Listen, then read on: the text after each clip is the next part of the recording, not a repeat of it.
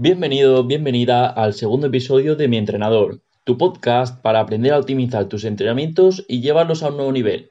Mi nombre es Mario Iborra, puedes seguirme en Instagram a través de arroba mientrenador94 y en otras redes sociales con el mismo nombre. En este caso, voy a hablarte del entrenamiento de los astronautas en el espacio. Consecuencias de la estancia prolongada en el espacio.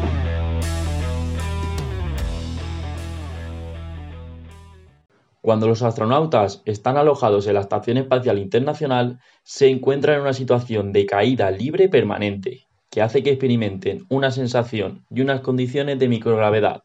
Por ello, su sistema vestibular tarda un tiempo de entre unas horas y unos días en adaptarse a esa sensación. Hasta ese momento sufren dolores de cabeza, mareos, náuseas y vómitos. Nuestro cuerpo está especialmente diseñado para vivir en la Tierra, siempre expuestos a la fuerza de gravedad que ésta ejerce sobre nosotros. Pensemos que los astronautas se alojan normalmente unos seis meses en la estación espacial, por lo que están mucho tiempo expuestos a estas condiciones de microgravedad. En la Tierra, nuestros músculos luchan constantemente contra la fuerza de la gravedad, para caminar, para coger objetos, para subir escaleras, para saltar y, en definitiva, para hacer todas las actividades diarias. Sin embargo, en el espacio tienen que hacer mucho menos trabajo, sobre todo aquellos que intervienen en el mantenimiento de la postura, por lo que comienzan a atrofiarse. Los huesos también sufren, pues ya no tienen la necesidad de reforzarse para soportar los impactos o la fuerza de los músculos, así que se debilitan, con pérdidas de masa ósea, sobre todo en las extremidades inferiores, que en la Tierra pueden aumentar los riesgos de sufrir fracturas. Asimismo, el sistema inmunitario, ante la ausencia de organismos patógenos, se debilita. Las funciones del aparato circulatorio y del corazón disminuyen, se crean menos eritrocitos, se elimina un gran porcentaje del volumen plasmático y la sangre tiende a acumularse en la parte superior del cuerpo. Por otro lado, se produce una hiperhidratación en los discos intervertebrales, sobre todo en los lumbares, que puede llevar a dolores de espalda durante la estancia en el espacio y a hernias en el regreso a la Tierra. Estas son solo algunas consecuencias. Como veis, la ausencia de esta gravedad es muy perjudicial para nuestro físico. Muchos de estos efectos son similares a los que ocurren cuando pasamos largos periodos de tiempo inmovilizados, y la mayoría parece que se solventan al volver a pasar un tiempo en la Tierra, aunque puede llevar incluso años recuperar, por ejemplo, la densidad de los huesos. Realmente, estos efectos no son tan perjudiciales para los astronautas mientras están en el espacio, pues lo cierto es que se adaptan a las condiciones razonablemente bien.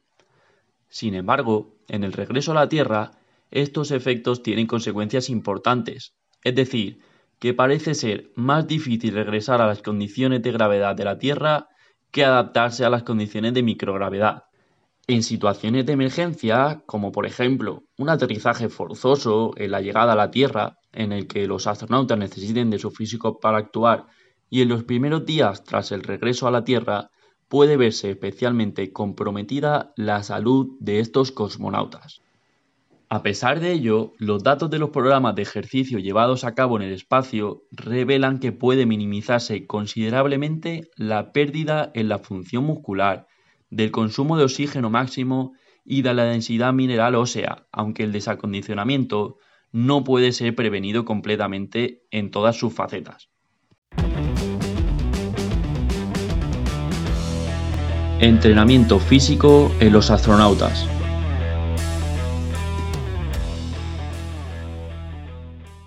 Los astronautas realizan entrenamientos físicos antes, durante y después de sus viajes espaciales.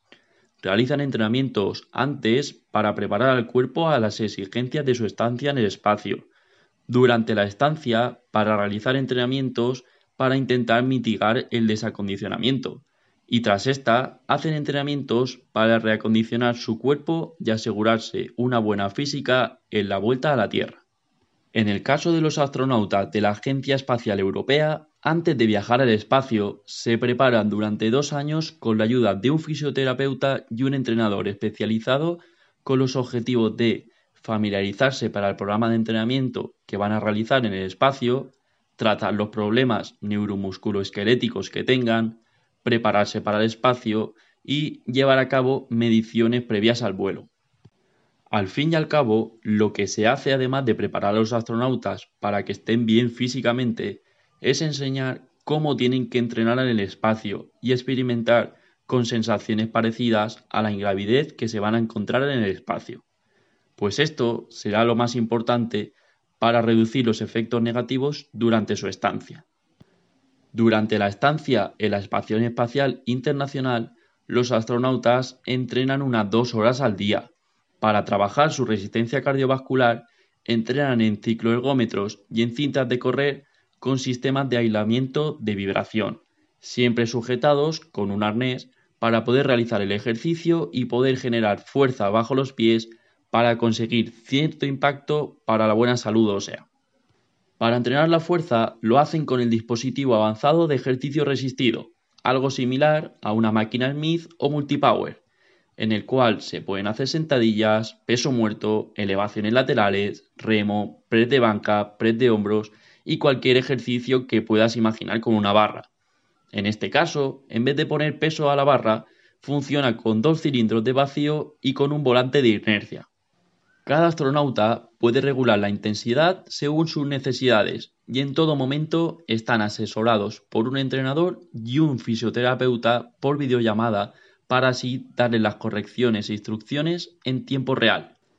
Algo curioso es que, como por adaptación a la microgravedad la lordosis lumbar se aplana y la propiocepción en el espacio es mucho peor, los astronautas pueden ponerse kinesiotape en la zona lumbar para sentir el estiramiento de la piel si la zona lumbar se flexiona mientras hacen ejercicios como las sentadillas o el peso muerto.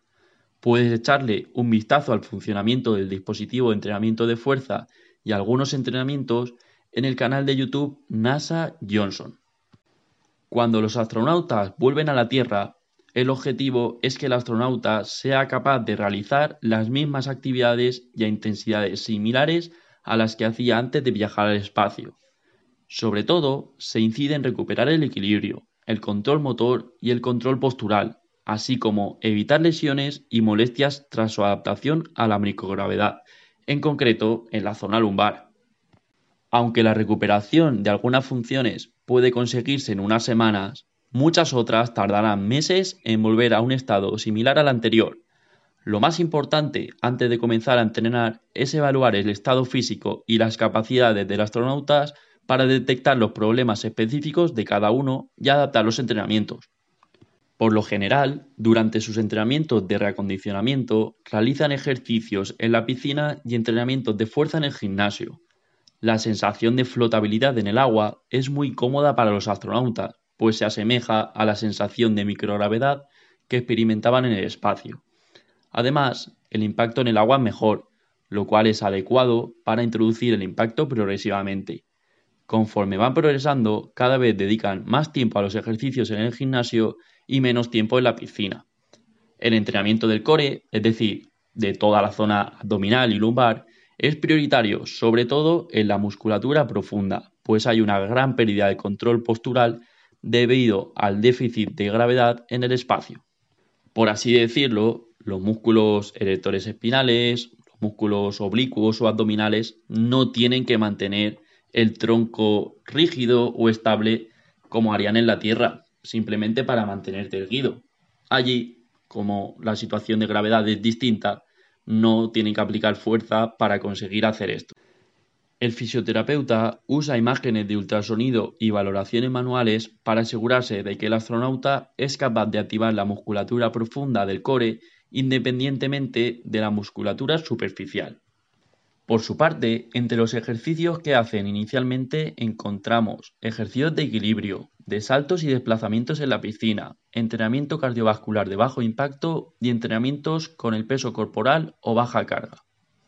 Más adelante, comienzan con ejercicios con peso adicional, ejercicios cardiovasculares de impacto y pliometrías.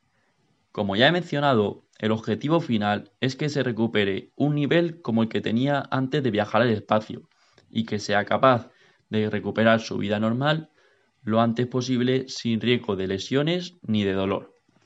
De cara al futuro, si se van a realizar viajes espaciales más largos, como podría ser un viaje a Marte, habría que diseñar programas y dispositivos de entrenamientos que permitan mantener la masa muscular, la resistencia cardiovascular y la masa ósea durante más tiempo y preparar a los astronautas para trabajar en un ambiente de gravedad de otro planeta. En este caso, no sería posible beneficiarse del feedback de los entrenamientos por un profesional, pues las videollamadas en tiempo real no parecen ser posibles hasta el momento. Pues esto ha sido todo, espero que te haya resultado muy interesante y te espero en próximos episodios. Por favor, si te ha gustado, comparte, dale a me gusta y comenta si quieres aportar algo o tienes alguna duda. Si en la plataforma que me escuchas no puedes hacerlo, puedes contactar conmigo a través de mis redes sociales. Recuerda en Instagram arroba mi entrenador 94. Muchas gracias, nos vemos muy pronto y un fuerte abrazo. Adiós.